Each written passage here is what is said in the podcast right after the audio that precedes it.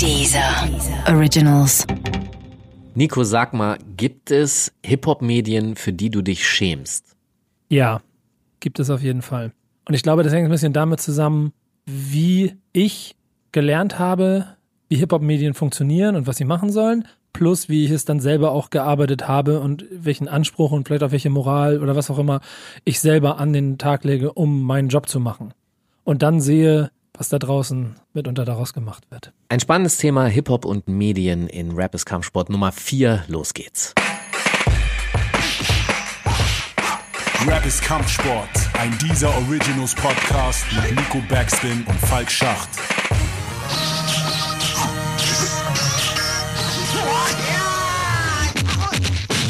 Kannst du dich eigentlich daran erinnern, wenn du das erste Mal in Hip-Hop-Medien konsumiert hast? Ja, das waren ähm, also zum einen natürlich Yo MTV Raps, so ich glaube um 89 herum gab's dann mal Kabelfernsehen, äh, totale Innovation. äh, und Gott, klingen wir alt. wir sind alt. Ja, wir sind alt. Und das ist aber auch okay so, weil äh, es hat ja auch immer Spaß gemacht.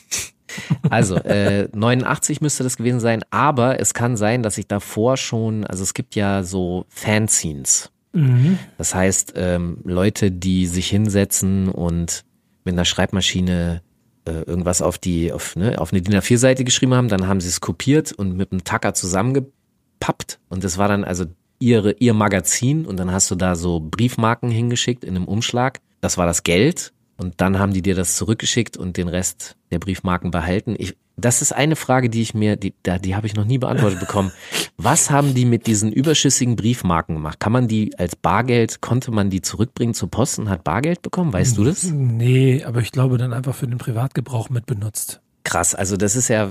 was- Aber also damals was, war die Briefmarke ja auch wichtig. damals war das noch was wert. Ja, da war es wichtig, dass du eine Briefmarke hast, um Ja. zu kommunizieren. Heute nicht. Ich glaube aber übrigens, dass es bei mir ein ähnlicher Einstieg war, dass es auch ähm, auf jeden Fall UMTV Raps war. Ähm, ich bin mir nicht so sicher, ob ich damals schon mit Fanzines in Kontakt gekommen bin. Ähm, und ich weiß auch nicht ganz genau, was das erste wirkliche Heft war, was ich so konsumiert habe. Das kann ich alles nicht mehr ganz genau zusammenfassen. Es ist schon ein bisschen zu lange her dafür. Ja, ich weiß es so ein bisschen, weil ich so in absoluter Ermangelung an Informationen, du warst ja völlig so, oh, wo kriege ich jetzt meinen nächsten Fix her, den ich brauche, um mich für das, was mich so brennend interessiert, eben zu informieren. Und ich erinnere mich noch, also wir haben Platz hier für Anekdoten, oder? Ja, das ist der Sinn, warum wir zusammensitzen. Ich erinnere mich noch, wie ich auf einem der ersten Battle of the Year äh, in Hannover einen Typen mit so einer Jeansjacke hab rumlaufen sehen, wo hinten so ein Backpiece drauf war.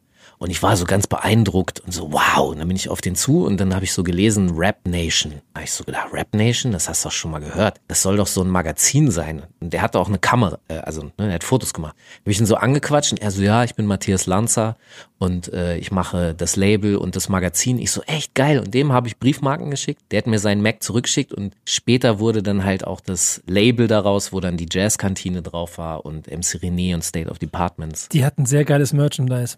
Die hatten Ja? irgend so, das, doch, da war irgend so ein, das war, das sah geil aus. Ich weiß das noch ganz, ich weiß nicht mehr genau, wie es aussah, aber die hat, da habe ich mir nämlich auch immer Rap Nation, ich glaube, das war so ein geiler Charakter oder so, der so ziemlich Ja, groß okay, drauf doch. war. Ich, ja, ja? muss man vorsichtig sein, aber ich glaube, viele Maler würden jetzt potenziell sagen, dass es vielleicht nicht das allerfresheste, der allerfresheste Charakter wäre, aber ich weiß genau, was du meinst. Ich fand den auch nice. Was auf dem Label passiert ist, ist nochmal eine andere Baustelle und was später daraus wurde, war, hat Savage gesagt. Was hat er? Den lasse ich jetzt einfach mal sacken. Ähm, Ich, was hat der denn? Guck mal, während ich jetzt nebenbei Nein, suche. Hat doch in das Urteil hat er doch Cappuccino. Ach so, ja. So und das ist ja der Auswuchs von am Ende Rap Nation Records. Das ist ja Stimmt. das ist ja Teil des ja. Ganzen. Ja, stimmt. Trotzdem äh, Shoutout an Cappuccino. Ich habe ihn äh, in den späteren Jahren mal interviewt und das können wir noch mal in einer ganz anderen Folge besprechen, nämlich dieses, wie ist das mit dem Kommerz und den Berührungspunkten und wo wird es schmerzhaft und wo nicht. Finde ich voll geil. Übrigens, ich habe das schon immer gefeiert, dass du die ganzen Jungs dir immer vorgenommen knüpft hast und so. Hast du nicht auch mal einen Nana DJ oder so? Bobo und Nana habe ich auch interviewt. Ja, geil. Habe ich meinen persönlichen Frieden mitgemacht, weil das natürlich so früher die Feinde waren, weil sie Kommerz gemacht haben, Sellout. Aber man wird doch älter, ne? Und genau, und ich wollte das verstehen und möchte, na egal, das machen wir mal in einer anderen Folge. Zurück zu diesen Medien. Ich fand es also ganz faszinierend, diesen Typen zu sehen. Und sagen wir mal so, sonst hattest du ja in anderen Medien, also zum Beispiel in der Specs oder so, hattest du dann äh, kleinere Seiten, wo äh, Anzahl im Sinne, wo dann über Hip-Hop berichtet wurde. Das war natürlich immer hochinteressant. Dafür bin ich immer in die Bücherei gegangen, Ja, weil ich gar nicht wusste, wo kann ich sowas kaufen? Wo kriege ich denn das her? das, das ging ja damals auch alles schlichtweg nicht. Das muss man ja auch mal klar machen. Nee, das in, ist ja meinem, etwas, in meinem Edeka im Zeitschriftenregal war keine Specs. Also später dann schon, aber nicht, Nicht zu den das, Zeiten. ne? Genau. Ja, Deswegen krass. musste ich in der Bücherei sein und so ein Kram. Und daran kannst du aber schon sehen, dass ein hoher Druck und hoher Bedarf herrschte innerhalb der Hip-Hop-Szene. Und weil die Mainstream-Medien ja nicht da waren, so richtig, war so dieses Bedürfnis, es selber zu machen, sehr groß. Und dann gab es halt ein paar, die es so do-it-yourself-mäßig durchgezogen haben. Ich glaube bei mir, also das Richtige mal, und das ist ein bisschen mein Problem immer in dieser Zeit. Ich kann es dir zeitchronologisch nicht mehr genau auf, aufbringen. Ich weiß nur, dass ich mal bei The Source war und ich glaube vielleicht mit der, ich glaube es war nicht mal die Eins, sondern Meinst du in Hamburg oder in Köln? in, in Hamburg. Und Ja. dann, äh, ich glaube, es war Backspin, es war nicht mal Nummer eins, sondern ich glaube Nummer zwei oder so, die dann da wahrgenommen habe. Und dann war aber diese Kiste, wo noch so Magazine waren, habe ich noch die Eins rausgeholt. Ähm, und so, es war, das, obwohl, das war das schon eine Kiste damals? Naja, da werden Graffiti-Magazine drin Genau. gewesen sein, weil du die Dosen auch bei The Source geholt hast. Ge- Irgendwie so. Und das ist das, was ich mit meine. Ich weiß gar nicht genau, wann, was, wo war, weil ich kann mich zum Beispiel auch noch an diese MK2-Dinge erinnern, diese ja, kleinen aus Berlin. DIN A6. Mix News. Ja, genau. Wo ich dann zum Beispiel auch äh, Cool Savage angeschrieben habe, ob er mir sein erstes Demo-Tape schicken kann. Ich ihm Geld geschickt habe und er mir nie zurück, nie Tape zurückgeschickt hat. Keine Briefmarken geschickt? Nee, der Wie, du hast ge- Bargeld geschickt? Ja, Bargeld geschickt. Geiler Typ. Und hab nie, hab nie zurückgekriegt. Hat das dir inzwischen Nee, hat er auch nicht. Aber ich habe ihm das vor kurzem mal erzählt beim letzten Interview. Hat er sich auch totgelacht. Ich krieg noch ein Tape von dir, Savasch. Ähm, aber der, der Punkt darin, und das ist jetzt auch vielleicht auch mal scheißegal, wie das auf der Zeitskala aussieht.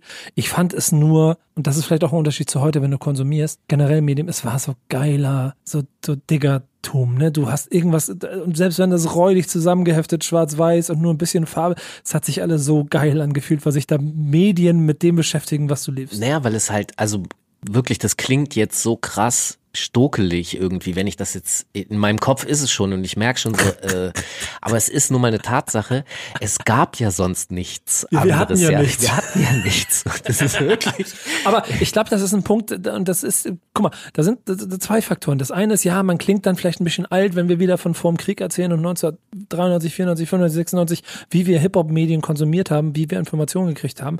Aber vielleicht erklärt es auch immer so ein kleines bisschen, wie wir gelernt haben, den Kram überhaupt zu machen und wie gewissenhaft wir vielleicht auch mit anderen Dingen umgehen, als wenn man es heute sieht. Guck mal, ich glaube, mich addet ungefähr jede Woche, wahrscheinlich sogar häufiger, irgendein neuer Instagram-Account, der irgendwie Rap oder irgendwas im Namen hat. Rap-Trend, Rap-News, Rap, also ja, ich Ja. weiß genau, was du meinst. Und das sind die, die, die- die würden sich alle irgendwie unter dem Label Hip-Hop-Medium hinpacken, machen das aber nicht. Aus diesen Gründen, aus denen, keine Ahnung, 1993 auch ehemaliger Chefredakteur Dennis Kraus bei sich im Zimmer mit einem Kollegen, ich weiß gar nicht, wer das war, irgendwie ein Graffiti-Fanzine Genau. schwarz-weiß zusammengetackert Die hat. Motivationslage ist eine andere Ja. und ähm, Ich finde übrigens das Rap Nation T-Shirt nicht. Ich will wissen, wie dieses Scheiß. Da, ich hab ihn. 100% Hi- Hip-Hop. ja, Rap Nation Records. 100% Real Underground. Real Underground, genau. Und dann steht er da so Ja. mit Kappe zurück. Geil. Endlich, ich hab's gefunden. Aber Kann man das T-Shirt nachkaufen? Aber es ist ja tatsächlich so, dass äh, ich auch denen natürlich immer folge, weil ich das interessant finde und weil ich gucke, was, was machen die, wie geht's weiter. Aber dann feststellen muss, dass die irgendwann nach äh, 20 Posts, nach einem Monat, zwei Monaten nicht weitermachen. Also ich, ich glaube, ich könnte dir hunderte Links von brachliegenden Hip-Hop-Seiten zeigen, weil sie aufhören, weil es was Und auch ihr könnt euch, ihr könnt euch davon, davon ausgehen, Ich dass er das, dass er das hab die eine. Linkliste, ja. Genau. Und das Ding Du ist bist ja, so ein Vogelfeig. Naja, ich, ey, mir geht das ja wie dir. Mich interessiert es schon, was passiert da, aber ich will das natürlich alles Ja, auch das sehen. Und genau, aber der Punkt ist, Ich dass fühle sie, das ja, ich bin genauso. sie, sie, sie hören irgendwann auf, warum auch immer jetzt, ja. Aber sie ziehen es halt nicht durch und das passiert sehr oft. Und ähm, ich glaube, was da, also was Gründe sind, ist natürlich, dass es ihnen nicht schnell genug geht, was so die Resonanz betrifft. Und Ja, vielleicht darum geht's ja nur. Es geht nur um Aufmerksamkeit und möglichst schnell, auch da, möglichst schnell berühmt werden, weil, äh, keine Ahnung, Rap-Check oder, oder äh, Mois oder dann auch von mir aus sogar angefangen schon bei Roos oder so, dieser Entertainment-Faktor und das schnelle Machen von Viralität über Med neue Medien halt auch dann den Hype kreiert, dass man selber der neue Roos werden will. Genau, und das ist aber so ein bisschen eben auch verbunden mit dieser Motivationslage und das, das ist, das kann man dann mal so ein bisschen herausarbeiten, dass äh, zum Beispiel in Full Effect Chris Maroon Ja. hat das 89 gegründet. Das ist genau so ein weißes, zusammengetackertes, kopiertes Ding. Deswegen auch Fanzine und nicht Magazin. Ja. Und es im Namen Fanzine ist es schon enthalten. Es ist im Grunde wie Fubu, for us, by us. Ja, es ist natürlich nicht objektiver Journalismus im eigentlichen Sinne, sondern es ist äh, Informationsverteilung auf Augenhöhe von Fan zu Fan. Dementsprechend ist dieser Objektivitätsanspruch journalistischer Natur auch schwer an so etwas zu stellen.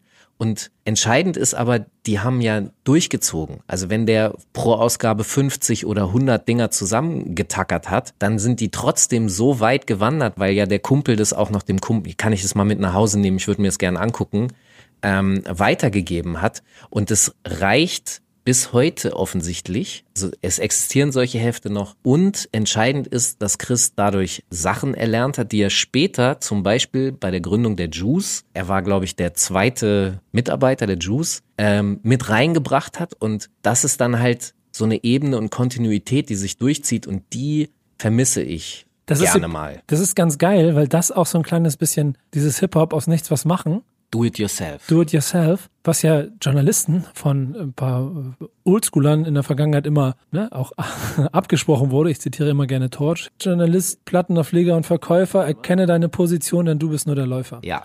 Genau, das heißt, der Respekt dem Medium gegenüber war eigentlich gar nicht so groß da. Für die Fanszene schon mehr, weil die auf jeden Fall aus der Szene heraus gewesen sind. Aber das Ding ist, ich bin mir manchmal nicht sicher, ob Torch damit die Medien außerhalb des Hip-Hops meinte Ja. oder Hip-Hop-Medien. Schon so, weil, würde ich sagen, ja, weil zu der Zeit, wo er es geschrieben hat, die Hip-Hop-Medien ja eigentlich eher äh, noch die gute alte Fanzine-Region war. Und selbst wenn sowas wie die Backspin entstanden ist als wirkliches Hip-Hop-Magazin, deren Ursprünge, kann ich gleich noch zwei Sätze zu sagen, ja trotzdem eigentlich die eher von einem Fanzine waren. Nur halt auf Hochglanz und mit einem ganz anderen Level.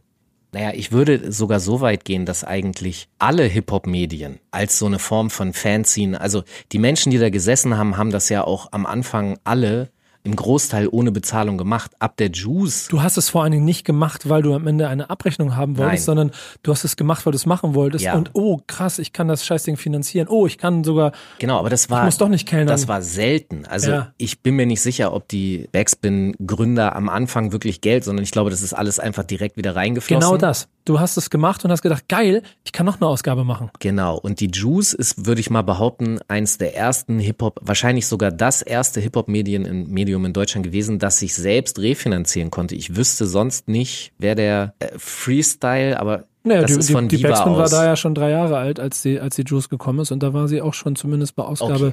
5, 6, 7, Okay. 8 und die Strukturen waren professioneller. Also geht das wahrscheinlich für die, für die Backspin. Ich kann das beim MC-Magazin nicht genau nachvollziehen, aber Okay. Mhm. das ist vielleicht dann eher so eine, so eine Cross-Promotion-Sache, die ja eigentlich auch das erste Magazin gewesen sind, dann aber viele Jahre eigentlich auch Pause gemacht haben. Ich weiß gar nicht, wann die letzte Ausgabe eingestellt wurde.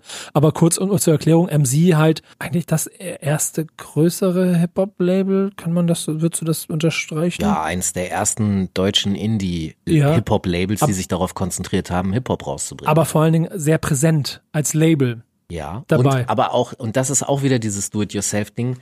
Es, oh Gott, das klingt alles so schlimm, aber es ist ja sozusagen eine Mangelwirtschaft gewesen, ja. Du hattest halt keine Zugänge und du konntest bestimmte Sachen und Produkte ja gar nicht bekommen. Deswegen war entweder, wenn du in einer Großstadt gelebt hast, der Hip-Hop-Store der zentrale Anlaufpunkt, wo man Informationen bekam, Materialien und wo man auch andere treffen konnte, um dann zum Beispiel Sachen zu planen. Deswegen, wenn man sich Hamburg anguckt und warum war Hamburg irgendwann eine Hip-Hop-Hauptstadt? Weil die Szene sich hier vernetzt hat und weil sie sich gegenseitig gepusht und supportet hat. Genau. Mongo-Clique, Eimsbusch und, und das alles, weil sie eine, eine größere Gruppe und Kraft dadurch hatten, konnten sie an diese Stellen kommen.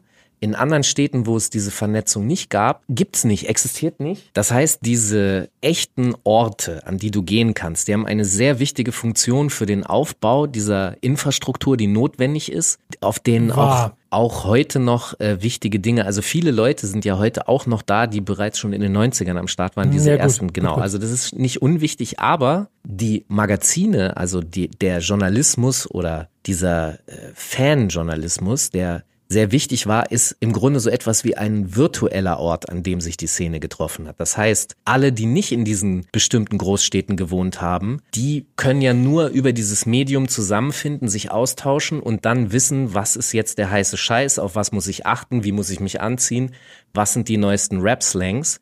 Das heißt, das ist diese unglaubliche Wichtigkeit, die diese eigenen Medien für uns hatten, für die Szene. Und wenn man das sich jetzt betrachtet mit heute, weil es wird ja sehr oft und sehr gerne kritisiert, dass äh, Hip-Hop-Journalismus unkritisch ist. Naja, wenn er aus einer Tradition herausgewachsen ist, der Anspruch war nie kritisch zu sein, sondern Informationen zu verbreiten für die, sozusagen für die eigene Szene. Und wenn dann sich das wandelt, also wenn man so groß wird, dass von außen auch viele Leute zugucken und so weiter und Konkurrenz da ist, dann kann man ja nicht, und das ist das, was wir beobachten, sofort umschalten von, von äh, dem klassischen Journalismus, aus dem man herauskommt, in den allgemeinen kritischen Journalismus, der da draußen zu herrschen hat. Und ich glaube, das ist ein großes Problem, was wir in den letzten Jahren beobachten, Definitiv, was auch viel ja. kritisiert Ja. wird. Ich glaube, das erklärt schon ziemlich deutlich, wo die Wurzel von all dem hin ist, wie auch dann in neuen Medien heute Hip-Hop-Journalismus betrieben wurde, wenn es um Online-Medien geht, weil es im Prinzip nichts anderes war. Also wenn man nach dem Schnelldurchlauf durch die Magazine, es gibt das Backspin-Magazin und dann ist das Backspin-Magazin 94 gegründet, aber 2004 immer noch da und 2010 auch immer noch da. Dann verändern sich aber die Medienläufe, also es gibt vielleicht weniger Leute, die Magazine kaufen, aber trotzdem gibt es das Internet und die Leute wollen sich darüber informieren. Dann ist die, der Aufbau einer Hip-Hop-Plattform in Verbindung mit dem, dass es auf einmal Internet gibt und dass es das größer und stärker macht, ja automatisch nicht der Grund, dass jetzt Springer Verlag oder Gruner und Jahr sagt, so, wir gehen jetzt auch in den, in den Hip-Hop-Bereich und machen ein Hip-Hop-Medium, sondern es war auch da eher von Leuten, die Bock auf den Scheiß hatten und, und Liebe für den, für den, für den Kram hatten, die daraufhin gehend dann Medien erstellt haben. Und das heißt, im Prinzip, wir sind jetzt schon sehr bei Analyse, aber es ist genau die, der Grund dafür, dass es heute den Vorwurf gibt, aber nach wie vor bin ich auch der Meinung, die Stärke. Natürlich, du bist näher dran, aber Genau. diese Nähe äh, bringt eben Probleme mit sich, die kann man eben auch natürlich gerne kritisieren, ist Ja. Fakt, dass das äh, äh, problematisch ist, aber man muss verstehen, dass das eben eine Notwendigkeit war, in der es, also zu einer Zeit, wo es nicht problematisch war. Und was ich halt vorhin meinte, diese, diese Übergangsphase, in der wir uns befinden, die überfordert ja nicht nur die Gesellschaft und die von außen draufschauenden, sondern auch diejenigen, die innen sitzen, weil wir sind jetzt so large und wir müssen mit dieser veränderten Situation jetzt umgehen. Ja, aber lass uns noch mal ein bisschen in den, in den, ähm, äh, vielleicht noch ein bisschen in die Erzählung zu dem kommen, was wir damals miterlebt haben und wie sich aufgestellt hat. Denn das Backspin-Magazin, wie gesagt, seit 94 dabei, das Juice-Magazin seit 97 dabei, waren damit für lange Zeit, ich glaube, also so zumindest die beiden großen Flaggschiffe, wo man sich über Hip-Hop informieren konnte. Es gab dieses MK2 aus Berlin. Es gab bestimmt Style in the Family Tunes, äh, die Wicked gab es mal. die Wicked gibt's noch. Ich glaube, das war das erste Bushido-Cover. Erinnerst du dich noch mit Mhm. ja. dem, wo er auf dem Motorrad sitzt und ja, so? genau. Aber es gab also auf jeden Fall immer wieder Medien und auch immer wieder Dinge, die da entstanden sind. Wie hast du diese Entwicklung für dich wahrgenommen? Weil ich meine, es war am Ende dann ja der Punkt, Reviews waren ein großes Thema, Interviews waren ein großes Thema. Das heißt, du konntest A, über deinen Künstler Dinge erfahren, was du nie aus einem anderen Medium so gekriegt hättest. Und du hattest eine richtig schöne Einordnung davon, wie gut ist denn jetzt die neue Platte von Jay-Z? Naja, für mich, ich muss zugeben, das Wichtigste war immer zu hören, was die Künstler so zu sagen haben, was sie so denken, weil mich das interessiert hat. Plus eine ganz wichtige Information ist, dass man weiß, was ist eigentlich gerade da. Also, das klingt alles echt so alt, aber es ist einfach eine Tatsache. Früher bist du ja äh, äh, bei uns hieß das Brinkmann, ja, und nicht äh, Mediamarkt, Saturn, sondern Brinkmann, das war eben genau dasselbe. Dann bin ich in die CD-Abteilung, du, du merkst schon, wie geil alles das altbacken ist, bin ich in die CD-Abteilung und weil ich ja nicht wusste, also da gab's dann die Black Music-Abteilung und dann Ich kenne das alles. so, und du wusstest halt nicht, äh, okay, weil es gab ja keine Hip-Hop oder sonst was, sondern dann habe ich halt nach den Covern geguckt und anhand der Cover und wie die Leute darauf gekleidet sind oder Yes, die. Ästhetik wusste ich dann, okay, das ist wahrscheinlich Hip-Hop.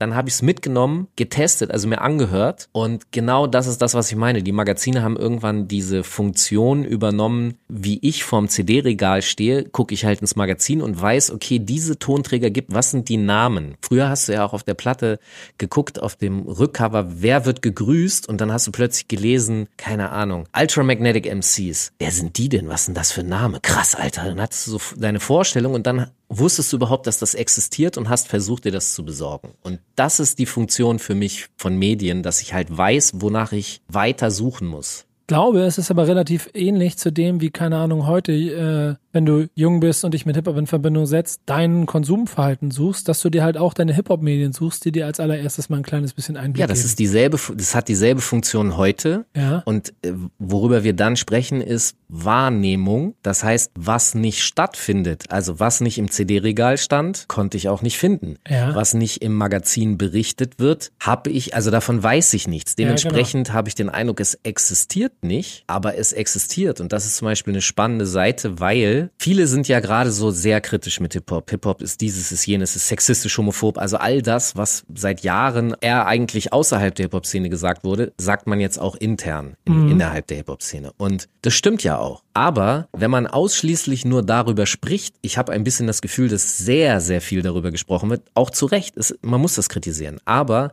was gefühlt ein bisschen runterfällt, ist, dass Hip-Hop auch positive Seiten hat, dass es auch positiven oder dass es nicht negativen Hip-Hop gibt. Und wenn ich nicht darüber rede, nicht darüber berichte, das nicht stattfindet, ist es genau das. Es ist nicht da. Und deswegen äh, wird ein Eindruck erweckt. Guck mal, warum, wenn du jetzt mit äh, deiner Nachbarin vor fünf Jahren gesprochen hast und die hat gefragt, was machst du beruflich? Und du sagst, ja, ich habe da mit Hip-Hop zu tun. Dann hat die gesagt, uh, ja, das ist hier so mit Gangstern und so und bla bla. Warum hat sie diesen Eindruck? Weil das das Einzige ist, was ihr immer erzählt wurde.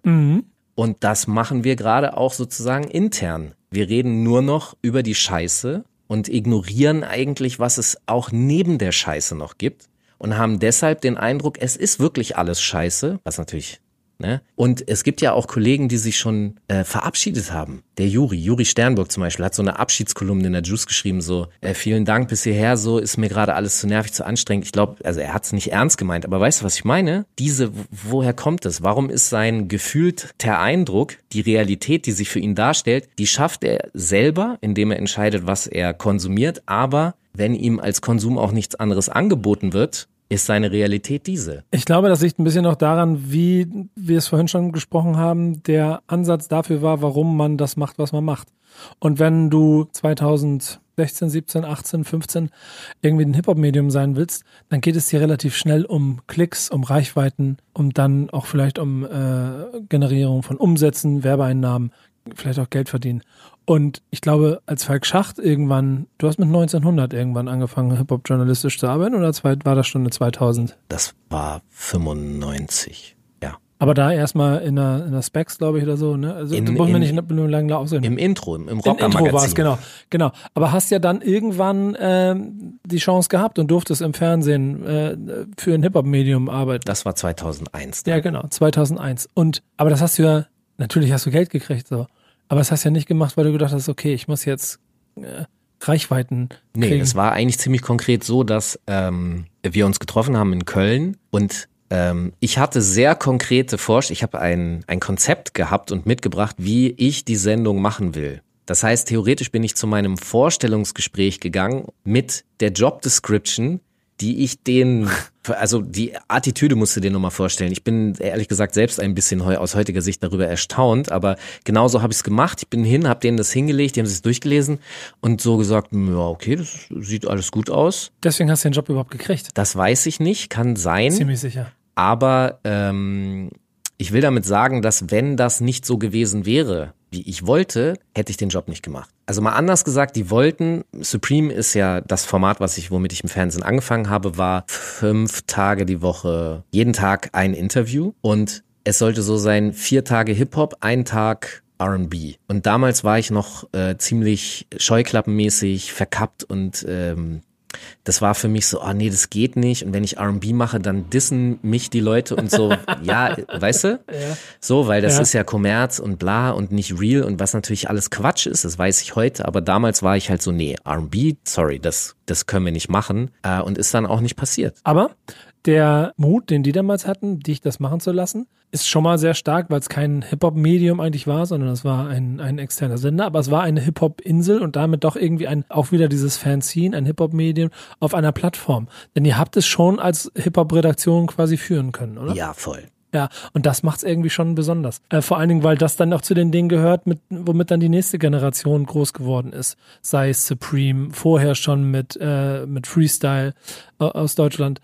Ähm, World Cup, World Cup, Mixi Raw Deluxe, Fett MTV. Fat MTV, alles so Dinge, womit man in den, in den Musikfernsehmedien dann irgendwann auch mit Hip-Hop in Kontakt gekommen ist. Ja, Ähm, Gerade so Sachen, eigentlich war jedes von denen schon auch wirklich so Hip-Hop, ne? Das heißt, es war ein bisschen, dass die Leute, ja, sehr. Dass die, dass die, dass die Gäste auch gerne gekommen sind, weil es wieder unter ihre Gleichen ja, waren. Weil ne? es, es ist äh, Segen und Fluch zugleich. Sie sind ja hingekommen, weil es Family ist. Und das ist aber genau das Problem, weil du in der Family dann vielleicht äh, über die Sachen, äh, was dein Onkel an komischen Sachen erzählt, manchmal hinweg siehst und sagst, ja, okay, komm, lass Onkel Mike reden, was er reden will.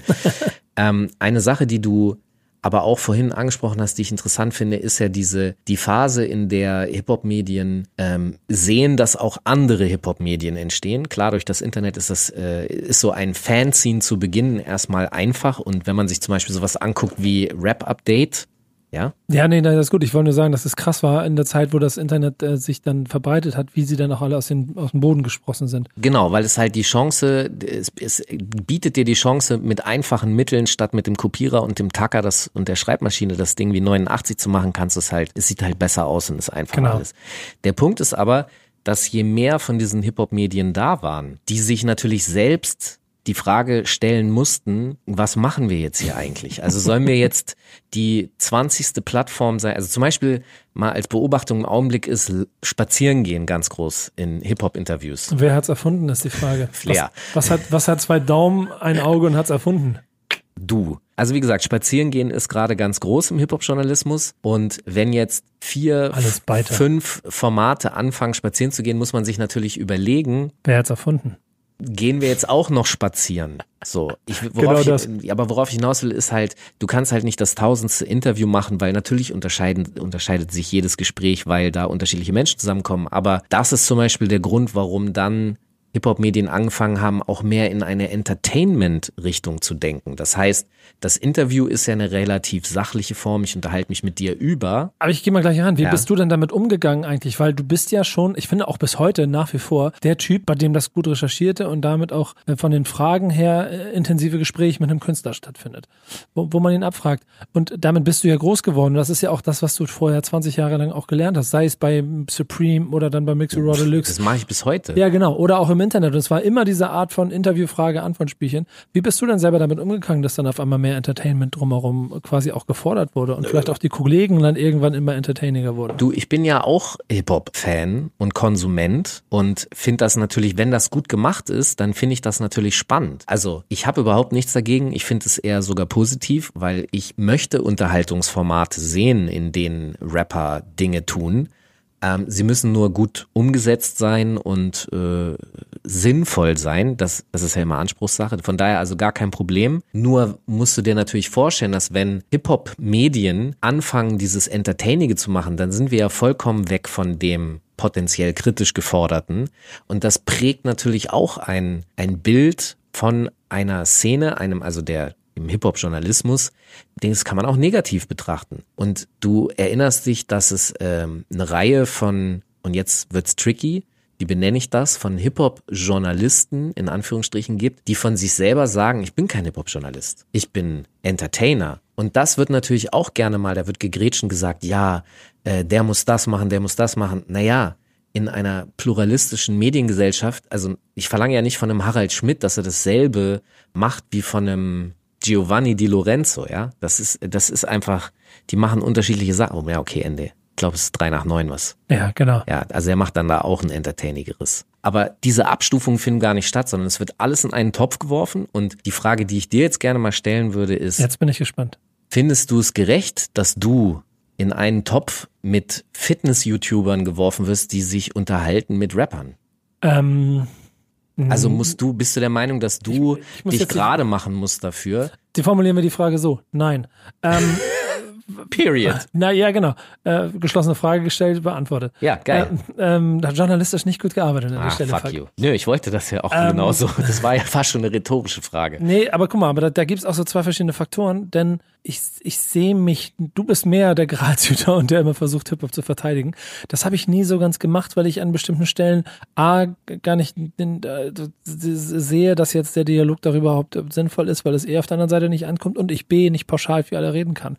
Aber wenn ich mich dann mit Leuten treffe und dann auch wieder direkt die Pauschalkeule kommt, und das war schon immer so in den letzten, keine Ahnung, 15 Jahren, seitdem ich Videojournalismus mache, auch immer wieder, ja, und hier, Hip-Hop-Journalismus und so. Und dann lass uns noch mal kurz genauer nachgucken. Wie macht das denn Medium A? Wie macht das denn Medium B? Genau, wenn Wie du nämlich in die Medium C? Differenzierung reingehst, merkst du, dass viele gerne, die kritisieren, eigentlich gar nicht ja, die, die konsumieren zwei, drei Hip-Hop-Medien, das war's. Guck mal. und ich, ich konsumiere 40. Ja, und der Punkt wenn wir, wenn wir nicht über das, also sorry, aber die Differenzierung muss möglich sein und das geht dann an der Stelle schon gar nicht. Ich glaube, das geht vielleicht auch gar nicht, äh, die, also die Differenzierung kann man vielleicht auch gar nicht voraussetzen, weil es dafür dazu sehr in der Nische ist. Ich bin mir ziemlich sicher, dass der Metal Hammer und die Vision auch sich voneinander erzählen, dass sie komplett andere Sachen machen, plus die zwei anderen Hard Rock und keine Ahnung, wie sie heißen. Tun sie. Ja, genau. Ja. Ja, genau. Meine ich ja. Und, aber, Aber das von außen betrachtet. von außen ist es halt irgendwie, irgendwie langhaariger Dasselbe. Bombenleger, der da rumschreddert und eine, eine Oh, das Gitarre ist so in der ein toller Begriff, Bomben. Der, der wird nicht mehr, ich finde, er wird nicht oft genug in, in Sehr gut. Da wieder, merkt, wie alt wir sind. Aber, äh, aber weißt du, ich will darauf hinaus und genau das gleiche gilt auch für Hip-Hop-Medien. Ich habe hab die Jahre früher immer natürlich auch schon, man, natürlich selber Analyse betrieben und auch selber versucht, ähm, seitdem ich bei Backspin in vorderster Front stehe und seitdem es mein Bums ist, versuche ich natürlich auch eine klare ähm, Ausrichtung für Backspin hinzubekommen. Und die habe ich auch immer durchdacht. Und das heißt, ich habe auch mir den Markt angeguckt. Und wenn ich gesehen habe, es gibt Rap-Update, es gibt hiphop.de, es gibt rap.de, es gibt keine Ahnung, All Good, es gibt die Juice, dann habe ich uns schon versucht zu justieren und zu positionieren. Ja, genau. Weil ich weiß, okay, die machen das. Und ich muss nicht versuchen, Rap-Update zu sein. Und ich muss jetzt auch nicht versuchen, Leon Lovelock, Roos oder Mois oder sowas alles zu sein, weil es einfach andere Welten sind, die nichts miteinander zu tun haben. Weil die, der Spiegel fängt ja auch nicht an, in seinen Leitartikel äh, anhand der Schlagzeilen von der Closer äh, oder der abzustimmen oder, Äh, oder wie- der wie- Wochenzeitschrift, wie die heißt. VIP-Promi oder wie heißt sie? Genau, ja. das meine ich. Und das ist auch eine gewisse Ungerechtigkeit, die man dann wieder Hip-Hop äh, gegen Hip-Hop-Medien gegenüber ähm, durchführt oder, oder geschehen lässt, die ich aber trotzdem verstehen kann, weil dafür, Voll. ist es, dafür ist es wieder zu Voll. klein. Ey, d- geht mir ja genauso, dass die Einstiegsfrage, die ich dir gestellt habe, die würde ich selber mit Ja beantworten. Ja. Weil natürlich ist in einem, also so groß wie Hip-Hop jetzt ist, kann man nicht mehr von einer Szene sprechen. Du und ich kommen aus einer Zeit, wo es eine, selbst das würde ich äh, anzweifeln, das kann man aber nochmal, das, das ist ein ganz eigenes Thema, das nochmal auszudifferenzieren. Aber gefühlt kommen wir aus einer Szene, die an einem virtuellen Lagerfeuer äh, sich einfand, miteinander gequatscht hat und alle waren auf Augenhöhe. Genau. Und jetzt ist es erstens so riesig und diese, ich meine, 1000 unterschiedliche mediale Quellen, die sich mit Hip-Hop beschäftigen. Es ist so zersplittert, dass es diverse Szenen für mich gibt, die vielleicht auch an manchen Stellen Überschneidungen noch haben, aber in weiten Teilen autark funktionieren.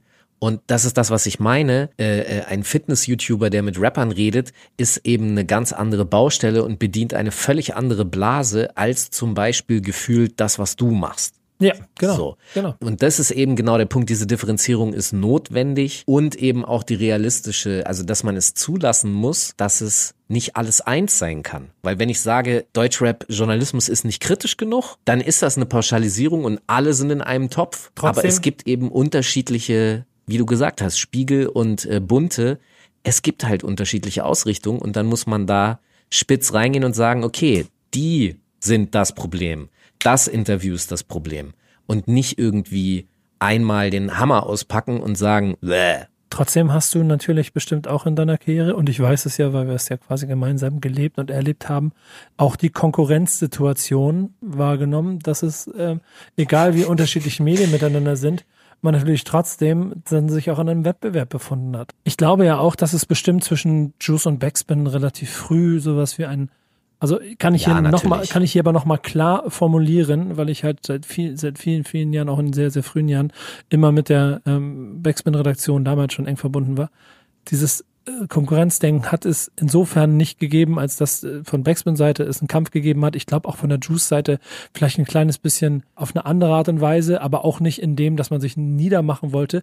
Aber es war natürlich schon immer ein Blick aufs Cover. Und, und zu der Zeit war es, okay, wer hat das Cover, wer kommt eventuell vorher raus. Später war es dann, wenn es fünf verschiedene Online-Hip-Hop-Video-Formate gegeben hat, die Frage, welches Interv Interview kommt zuerst, weil klar sehen wir individuelle Unterschiede daran, wenn du jemanden interviewst und ich und drei andere Kollegen. Aber für den, äh, für den Konsumenten da draußen gibt es halt trotzdem eine Reihenfolge, dass er dann das vierte Interview mit einem Künstler sieht was dann vielleicht nicht mehr so interessant ist. Und ich kann mich noch sehr daran erinnern, wie das dazu geführt hat, dass dieser Markt vielleicht fast ein bisschen übersättigt wurde und andersrum für mich relativ schnell so ein, so ein, so ein, so ein Kreativitätsprozess eingesetzt hat, den ich auch wieder als Hip-Hop beschreibe, dass ich mir gedacht habe, ey, okay, jetzt, jetzt wird's voll gerade und zu viele. Und ich selber bin genervt davon, wenn ich jetzt auch zum vierten, ich, ich will gar nicht das Interview nochmal führen, das ich schon einmal vorher gesehen habe. Genau, aber guck mal, das ist halt äh, diese, diese Sache, eventuell, warum ich das auch so hippie-mäßig gesehen habe, dass jeder von uns ist halt individuell, ja, weil ich weiß einfach, dass das, was ich mache, ist etwas anderes als das, was du machen wirst oder das ist ja auch eben das äh, Interessante und das Besondere, weswegen man sich dann vielleicht mehrere Interviews anguckt, weil jeder Interviewpartner natürlich mit einem anderen Interviewer anders agiert, das ist ganz logisch. Und deswegen habe ich vielleicht Ja. nie diesen krassen Druck so gehabt, sondern ja, Ich glaube, das ist aber auch so ein Ding, das ist der Grund, warum wir frühzeitig und viel Zeit miteinander verbracht haben und immer ausgetauscht haben über die Dinge, weil ich ganz genauso getickt habe und äh, auch vielleicht mit der einen oder anderen Konkurrenz, äh, mit dem Konkurrenzgebaren und damit auch vielleicht dem um, umgekehrten Markt, nennen wir es mal, vielleicht auch gar nicht so, also gar, nicht so, gar nicht so, äh, ni- nicht meinem, nicht meinem Naturell entsprungen hat und wir deshalb ja auch frühzeitig immer gemeinsam, du hast ja, glaube ich, immer so Medientage geplant und so einen ganzen Kram. Ja, äh, das, was du meinst, was äh, jetzt vielleicht äh, draußen nicht verstanden wird, ist, dass zu einer Zeit, das muss auch so zwei, äh, 2008, 2009, 2010 gewesen sein, dass wenn ich Mixi Raw Deluxe Interviews in Hamburg gemacht habe, musste der Künstler ja hierher kommen. Und damals waren natürlich die Budgets und noch nicht so hoch und wenn du irgendwie, keine Ahnung, aus Frankfurt fährst du dann fünf Stunden hierher für ein Interview, ist vielleicht ein bisschen schwer vermittelbar. Also was habe ich gemacht? Ich habe geguckt, wer ist noch Hip-Hop-Medial in Hamburg unterwegs. Da wart ihr, ähm, also die Backspin, ähm, DJ Mad bei Enjoy, ähm, auf Tide gab es, glaube ich, Rap Heads TV oder so ein anderes Rap-Format. Und was ich dann gemacht habe, ist den Künstlern zu sagen, pass mal auf, komm nach Hamburg, mach hier einen Medientag und äh, ich gebe dir die Kontakte zu allen anderen Hip-Hop-Medien, du organisierst dir das und bam. Das heißt, im Grunde auf gewisse Art und Weise habe ich PR-Arbeit geleistet, natürlich im eigenen Interesse, damit der hierher kommt. Aber auch das wiederum stammt aus diesem hippiesken, ursprünglichen Hip-Hop-Gedanken heraus. Wir müssen uns vernetzen und nur gemeinsam kommen wir irgendwie voran und nicht gegeneinander. Event, also das ist auf jeden Fall sehr stark in mir angelegt. Und äh, es ist heute noch so, dass wenn ich, äh, wir haben vorhin über diese auftauchenden Formate gesprochen, wenn jemand einen Blog eröffnet, was äh, keiner irgendwie gefühlt mehr tut, aber oder ein Medium startet und journalistisch arbeitet, ich gucke mir das an, ich schreibe denen, äh, sage, ey, cool, was machst du da? Weil ich immer noch von diesem Vernetzungsgedanken herkomme und ich eben auch kein Problem habe. Ich sehe das als Bereicherung, dass du da bist.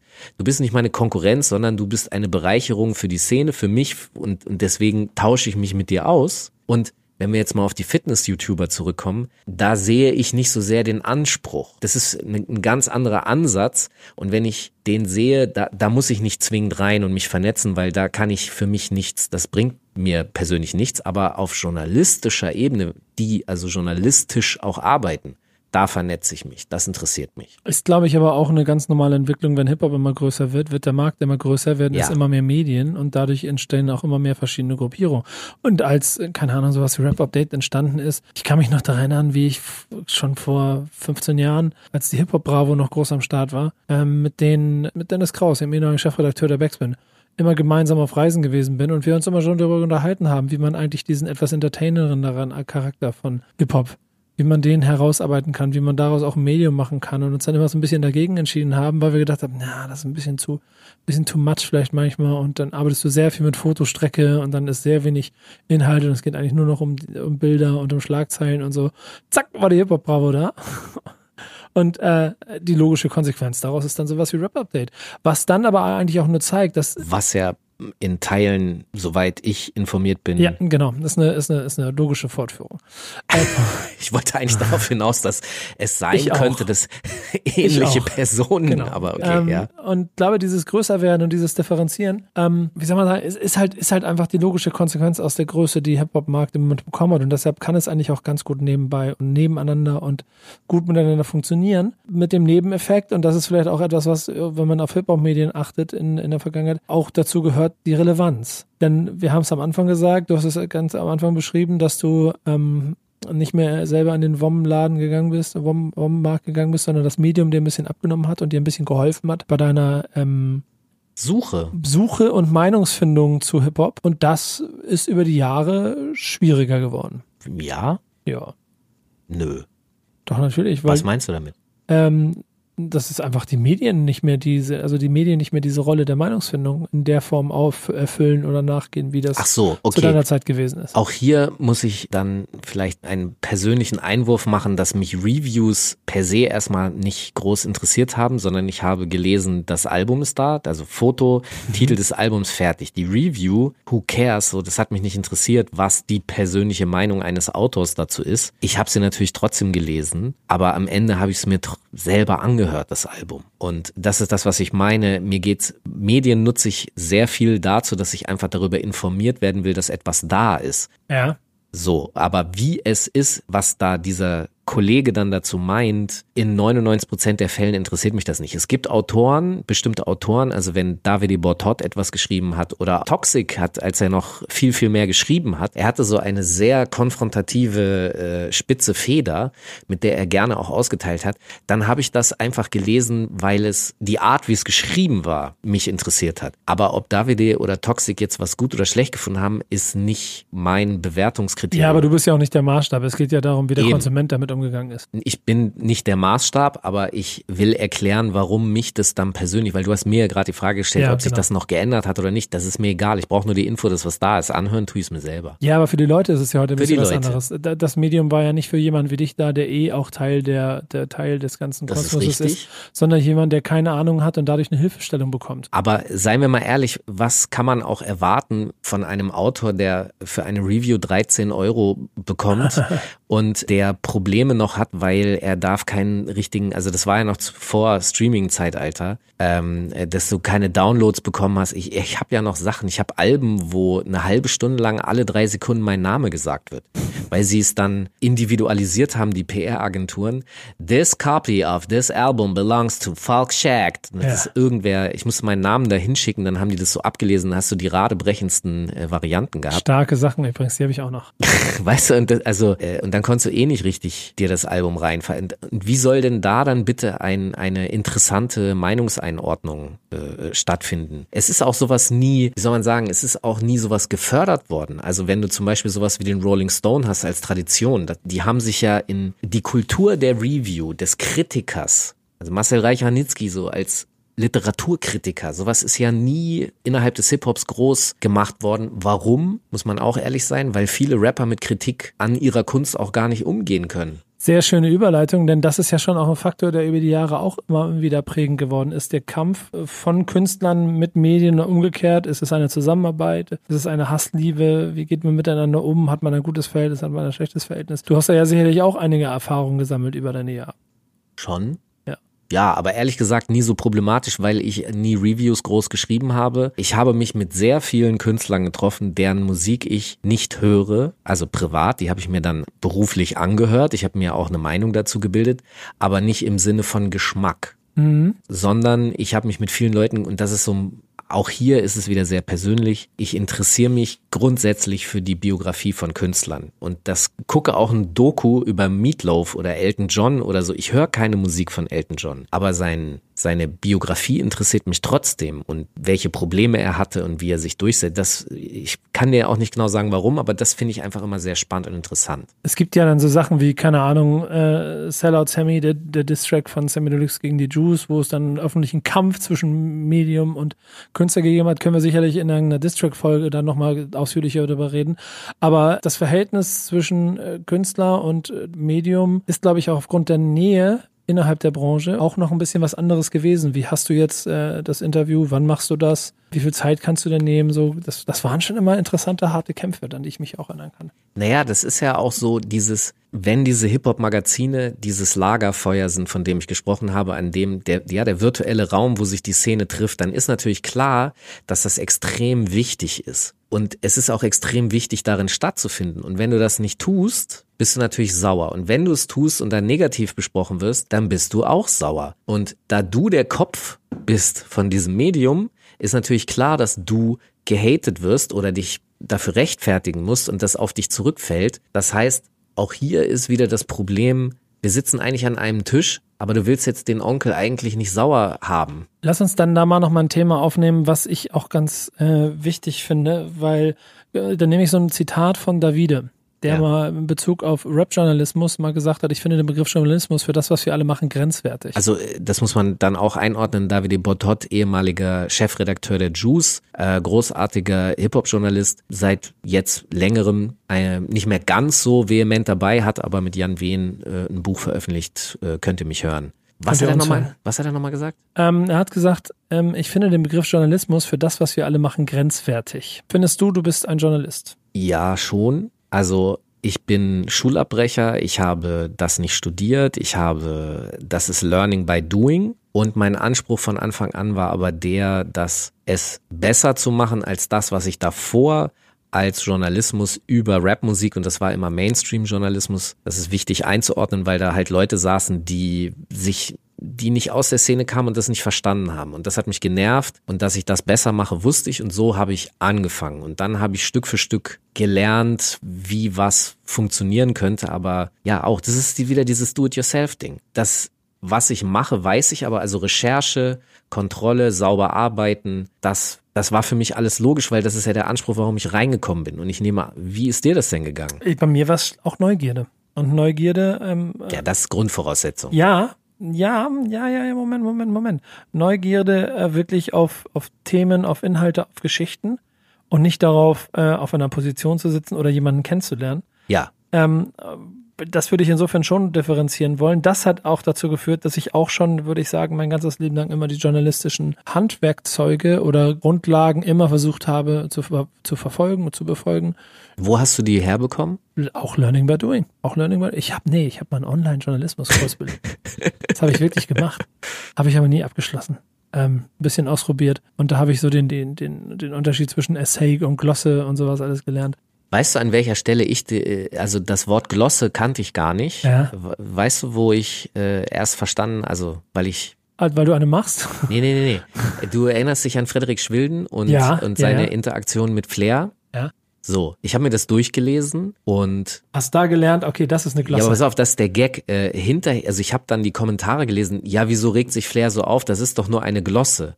Dann habe ich Glosse gegoogelt und mhm. Glosse ist, für die, die es nicht wissen, ist es eine, man könnte es als eine Spottschrift bezeichnen, ja, eine Kolumne, in der gespottet wird. Und dann wusste ich das und dann habe ich nochmal nachgeguckt. Und das stand nirgendwo, dass das eine Glosse ist. Es war einfach ein Text vom Autor Frederik Schwilden und der, also selbst wenn Glosse drüber gestanden hätte, hätte Flair es in den schrägen ja, Hals bekommen. Genau.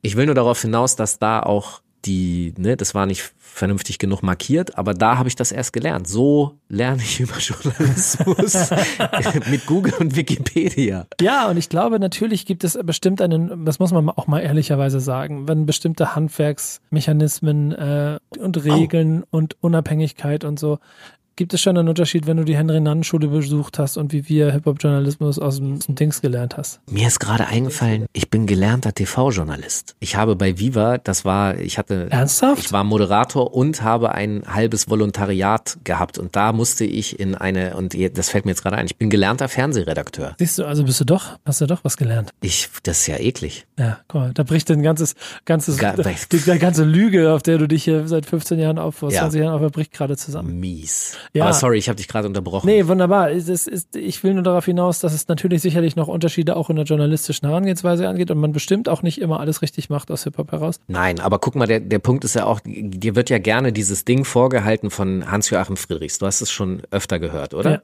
Äh, für die, die es nicht gehört haben, er hat mal gesagt. Einen guten Journalisten erkennt man daran, dass er sich nicht gemein macht mit einer Sache. Nicht mal mit einer guten.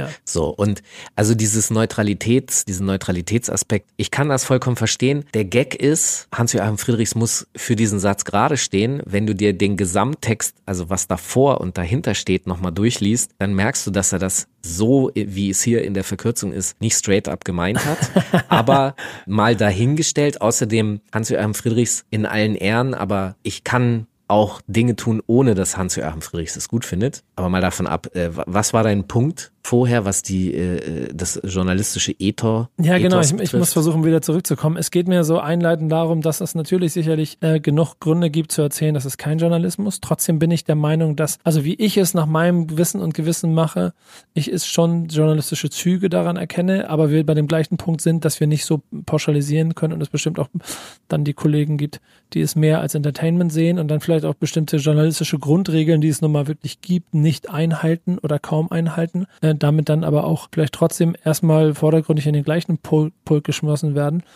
Aber Moment, das, was du gerade sagst mit einhalten oder nicht einhalten, es ist ja klar, dass Do-it-yourself-Ethos haben auch die Fitness-YouTuber. Überhaupt Ja, generell das ist die. ja Hip-Hop und nicht Journalismus. aber warte, die, ja, aber warte, ich will darauf hinaus, dass die eigentlich alle YouTuber haben den Do-it-yourself-Ethos und es ist die absolute Demokratisierung von Do-it-yourself, weil jeder die Mittel jetzt hat, das selber zu machen, sich auf YouTube zu, äh, YouTube zu stellen. Und deswegen hast du natürlich unfassbar viele sehr, sehr persönliche individuelle Ansprüche, die überhaupt nichts mit irgendwas von einem Hans-Joachim Friedrichs, dir äh, oder mir oder sonst was, sondern diese Bedürfnisse sind sehr individuell und deswegen kann ich auch verstehen, dass es dann Leute da, darunter gibt, die sagen, ey, ich bin kein Journalist. Also miss mich nicht mit journalistischen äh, äh, Maßstäben, weil ich ke kehre mich nicht darum. Ja, ich hab, wenn, wenn du das Ding googelst, übrigens diesen Satz, dann wird er auch sehr, wie du schon gesagt hast, dass er den so gar nicht gesagt hat, den Satz, dass er auch inhaltlich vielleicht ein kleines bisschen falsch ist, aber ja dann doch ein bisschen, um wieder zurückzukommen, der Kritikpunkt und ein bisschen dann auch kreisschließen zu dem, was wir heute so alles schon widersprochen haben, dass man doch nicht zu nah dran sein darf, dass immer der Vorwurf ist, weil Hip-Hop-Journalismus so nahe dran ist, dass er deshalb zu unkritisch ist. Andersrum, aber wir im Prinzip ja selber schon wieder festgestellt haben, dass wir relativ stolz eigentlich darauf sein können, dass es dann trotzdem irgendwie aus dieser Fanscene Wurzel kommt und damit irgendwie auch ein immer noch dazugehören ähm, äh, Aspekt hat, den du gar nicht loswerden kannst. Und damit kannst du gar nicht auf diese Ebene kommen, auf die vielleicht ein Frederik Schwilden kommt, wenn er über Hip-Hop schreibt. Es ist Kampfsport.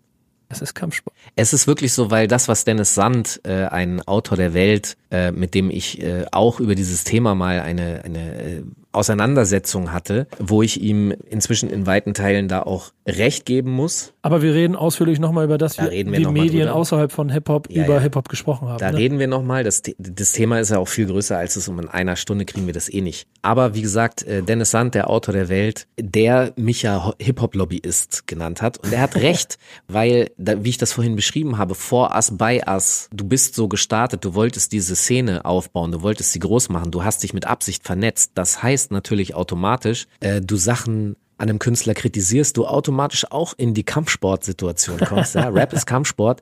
Es gibt ja Beispiele, ob nun Steiger, der äh, vom Blockmonster ähm, Besuch bekommen hat oder äh, Farbbeutel, die an Redaktionstüren geschmissen wurden und solche Sachen. Also diesen Kampfsport zwischen Redaktion und Künstler, dieses, das gab's immer. Du bist auch als Journalist bestimmt schon mal beleidigt worden von irgendeinem Künstler. Ich bin oder? gedisst worden in, ich war echt, keine Ahnung. Und das ist, es ist auch einfach okay so. Ich will nur darauf hinaus, dass dieses Selbstverständnis sich eben verändert. Da gibt's einen Wandel, aber die, die neu reinkommen, haben eben ganz andere Ansprüche, sind ganz anders sozialisiert, haben andere kulturelle Erfahrungen innerhalb Hip-Hops gemacht. Und deswegen ist für mich einfach allein schon daraus logisch und ersichtlich, dass es eine große Diversität gibt. Und für die bin ich dankbar. Nochmal, ich, wie langweilig wäre das, wenn einfach alle dasselbe machen? Und wenn jetzt alle kritisch sind oder alle unkritisch oder alle nur noch Entertainment machen, come on, es ist doch gerade die Bandbreite, die es attraktiv, interessant für mich als Fan und Konsument auch macht. Vor allen Dingen, weil, weil du vorhin gesagt hast, du bist ausgebildeter Fernsehredakteur. Das heißt, dem ist eine journalistische Grundausbildung in kleiner Form, aber liegt dem Es war zugrunde. schon sehr klein. Genau, scheißegal. Aber du sitzt also bei einer Position bei einem Fernsehsender. Das heißt, dass äh, jegliche Fernsehredakteure, nennen wir sie Tina, und sie von mir aus auch Carsten, damit hier keine, keine Gender-Problematiken aufstehen. Aber nen- nennen wir ihn Carsten, Tina, wie auch immer. Ja. Und der ist dann bei der Filmpremiere vom neuen Moritz Bleibtreu Film am roten Teppich bei der großen Gala. Und dann kommt da Sylvie Mais, und dann hat sie einen Verlobungsring an ihrem Finger. Und dann kommt die Frage, Sylvie, komm mal rüber, sag mal, sag mal, äh, hier dein Ring, ne? Du bist ja auch verlobt, ne? Wer, wer, wer, wie heißt denn der Glückliche? Das ist dann halt Journalismus, oder was? Naja, Moment, also äh, das ist ja, es ist halt ein Teil. Ich, Genau, darauf ich Digga, ich hinaus. bin ja, ich bin ja Gossip-Liebhaber und Ja. ich guck mir das an, aber ich guck halt auch, keine Ahnung, Panorama oder Monitor, ne? Also investigative Formate. Voll. Ja, du, du verstehst, du, du, du, du weißt, was ich will. Ich will damit nur sagen, dass da auch genauso viele Schwachstellen in dem, in der Form von was ist Journalismus und was ist nicht Journalismus und das darf sich Journalismus nennen und das nicht bestehen. Trotzdem ist es gut und das gehört, finde ich, auch immer ein bisschen zu Hip-Hop dazu und zumindest dann vielleicht zu der Art und Weise, wie wir damit umgehen, du, ich und dann unsere Kollegen, dass wir uns damit auseinandersetzen, sind wir überhaupt kritisch genug? Und ich finde es ganz interessant und das ist so die nächste, nächste Ebene, die gerade entsteht, habe ich das Gefühl. Und das macht, das machen eigentlich ja wir auch automatisch durch den normalen Wandel und die Be- Bewegung, in der wir uns befinden. Das angefangen bei Fanscenes, die über die Szene berichtet haben und so ein bisschen Einordnung gegeben haben über eine ziemlich lange Zeit, auch durch Videointerviews, es eine große Profilierungsplattform für Künstler gegeben hat, wo, wo Profile von Künstlern geschärft wurden und dabei die Journalisten ein bisschen, äh, also wenn es nicht gerade Videojournalisten wie du oder ich gewesen sind, an denen sich alle jahrelang auch äh, abgearbeitet haben und die sie kennengelernt haben und wo Persönlichkeiten entwickelt haben, mit denen die Leute da draußen sich identifizieren können. Aber darüber hinaus trotzdem der klassische Journalist ein bisschen ins Hintertreffen ge geraten ist. Wir jetzt wieder ein bisschen an einem Punkt sind, habe ich das Gefühl, wo es eine neue Stärke gibt, weil die Meinung des Einzelnen äh, wieder mehr Gewicht hat. Also des, desjenigen, der journalistisch arbeitet äh, und nicht nur die des Künstlers. Weil halt früher war die Review die Meinung, die hat dann keine Relevanz oder immer weniger Relevanz gehabt. Jetzt sind wir wieder an dem Punkt, dass die Meinung des Journalisten oder des Hip-Hop-Fanzinisten wieder mehr Gewicht bekommt. Ja, ich meine, das kannst du an der Stelle ja auch beobachten, dass du gucken kannst, wo gehen Rapper hin für Interviews, wo gehen sie potenziell lieber hin, weil ich merke Und was sagen sie wo? Das ist noch ein was- sehr entscheidender Faktor. Und was sagen sie wo? Und es ist auch zu beobachten, äh, es gibt auch Rapper, die mir sagen, ey, wo soll ich eigentlich noch hingehen? Es ist alles, für mich ist alles nur Trash und ich habe keine Lust, mich in Trash-Umfelder zu setzen. Und also da findet diese Diversifizierung findet gerade statt. Und wenn du sagst, nicht nur, dass die Rapper gerne und lieber dahin gehen, wo es ganz unkritisch ist, sondern sie kommen ja inzwischen auch mit Anwälten. Und das Lustige, was ich jetzt feststelle, weil da gibt's jetzt gerade so ein bisschen für mich die Dynamik, die sich beschleunigt, während die Rapper angefangen haben, mit Anwälten zu kommen, kommen jetzt auch die Journalisten mit Anwälten. Also ist, weil es äh, sozusagen gegengeprüft wird. Und jetzt pass auf folgende Story, die ich gehört habe, Real Talk. Ein Rapper, der selbst auch schon sich bemerkbar gemacht hat durch anwaltliche äh, Regulierung von Journalisten, wollte ganz gerne ein äh, Interview geben. Und in dem Interview wollte er Real Talk machen, alles rauslassen. Der Punkt ist aber, dass rechtlich gesehen das Medium, das das veröffentlicht, verantwortlich ist auch für die Aussagen des Rappers. Deswegen wurde diesem Rapper gesagt, erstens können wir ein Interview machen, aber erstens, es gibt keine äh, Folgeprüfung von deiner Seite, also du kannst keine Aussage zurückziehen, sondern wir würden es so senden, wie es ist. Plus, dass es aber bei uns durch die Rechtsabteilung gehen muss und es äh, sozusagen abmahnen safe gemacht werden muss. Das heißt, wir nehmen redaktionelle Veränderungen vor, die die Redaktion gefährden würden. Und daraufhin kam die Aussage, nee, dann lieber nicht. Das heißt, die, ja, durch die Aktivität der Rapper, sie schaffen Situationen, die sie selber wiederum kacke finden, sind sich aber, glaube ich, nicht immer darüber bewusst. Ja, viel Spaß.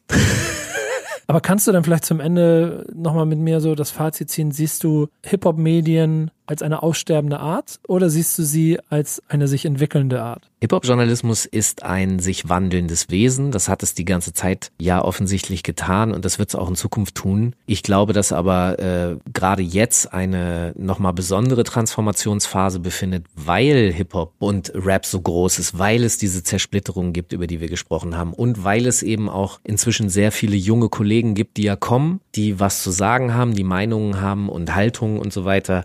Und Und ich bin sehr froh darüber, dass das passiert und dass das, ähm, äh, dass es halt nicht nur irgendwie vier Hip-Hop-Journalismus-Köpfe irgendwie gibt und an denen wird alles aufgehängt, weil äh, das für mich auch so eine, erstens werden da Leute auf ein Podest geschoben, auf dem sie, wie ich finde, erstens nichts zu suchen haben, zweitens nicht stehen können und man sich dann wundert, wieso kann denn der da nicht stehen? Ich habe den doch da hochgestellt. Ja, sorry, aber hat auch niemand drum gebeten so. Und ähm, dementsprechend finde ich das super, dass da dieser Wandel passiert und der wird auch weiterhin passieren. Ich bleibe ja dabei, dass dieses, die Persönlichkeiten dahinter der wichtige Faktor sind und das aber auch der Grund ist, warum zum Beispiel auch äh, Hip-Hop-Medien, die einen viel entertainingeren Charakter haben, auch vielleicht eine ganz andere inhaltliche Basis haben, äh, genauso ein Erfolgsmodell sind wie, keine Ahnung, äh, ein Falk Schacht seit 20 Jahren den Kram macht, den er dann macht und trotzdem noch Leute Bock haben, dir zuzuhören oder vielleicht gerade deswegen, weil du es so lange machst. Während auf der anderen Seite dieser, und das ist so ein, vielleicht, vielleicht der letzte Vergleich, dass man in ganz vielen anderen Medien festgestellt hat, dass wenn du keine Persönlichkeit ins Medium bringst, dass es dann so ein kleines bisschen schwierig wird, wenn der Printmarkt stirbt und es keine richtigen Refinanzierungsmodelle online gibt. Und wenn du nicht gerade Bild und Spiegel oder Fokus bist, dass du dann generell als Medium ein bisschen in Schieflage geraten kannst. Also sorry, aber wenn du dir Ja, anguckst, bin- was da gerade stattfindet, die sind in Schieflage. Ja, genau, aber, aber der, der, der, Klein, der Klein, das Kleingedruckte ist da, es sterben, da reden wir dann auch nochmal an einem anderen, vom, äh, anderen Tag drüber, aber es, es sterben Specs, es stirbt Roof, es stirbt Intro, es stirbt, äh, und jetzt, also ich meine, am Ende des Tages hat auch die, ist auch die Backspin als Printmagazin irgendwann nicht mehr lebensfähig gewesen. Und ich glaube, die Juice wird es, glaube ich, auch nicht mehr ganz so lange geben. Ähm, ich weiß nicht, ob sie jetzt offiziell das Ende schon Ich verkündet äh, haben. habe heute Morgen äh, die Kolumne für die letzte Ausgabe abgegeben. Genau. Die letzte Printausgabe. Ich, wie es da weitergeht, weiß ich auch selber an dieser Stelle noch nicht. Ja, Aber Print ist gut, durch. aber, aber definitiv wird es kein langer Weg mehr werden, weil Was meinst du mit langem Weg? es wird bestimmt nicht mehr lange das Printerzeugnis Juice geben, weil der Markt einfach nicht mehr für Printerzeugnisse so da ist, wie er, wie er vorher war und diese Hip-Hop-Szene sich einfach dementsprechend auch so krass verändert hat. Die Persönlichkeiten, das ist das, was ich gerade merke, was ich vorhin schon gesagt habe. Die sind halt die entscheidende Punkt, dass es Menschen gibt, die Hip-Hop-journalistisch arbeiten, ob sie sich Journalisten nennen oder nicht, das lassen wir jetzt alles mal dahingestellt, aber die für Meinungen stehen, die für eine bestimmte, bestimmte Haltung stehen, einen bestimmten Ansatz haben, um über dieses ganze Genre in der Vielschichtigkeit, die sie nun mal hat, berichten. Und da werden wahrscheinlich auch du und ich auch noch in 10 oder 20 Jahren noch unsere Rolle dabei beitragen, dann vielleicht äh, noch mehr, wie wir es hier schon beim Covershooting machen, aus dem äh, Theater, aus der Theaterloge von oben ein bisschen draufblickend, ein ähm, bisschen, bisschen grumpy, ein bisschen, bisschen weise, ein bisschen Geschichten vom, vom Krieg.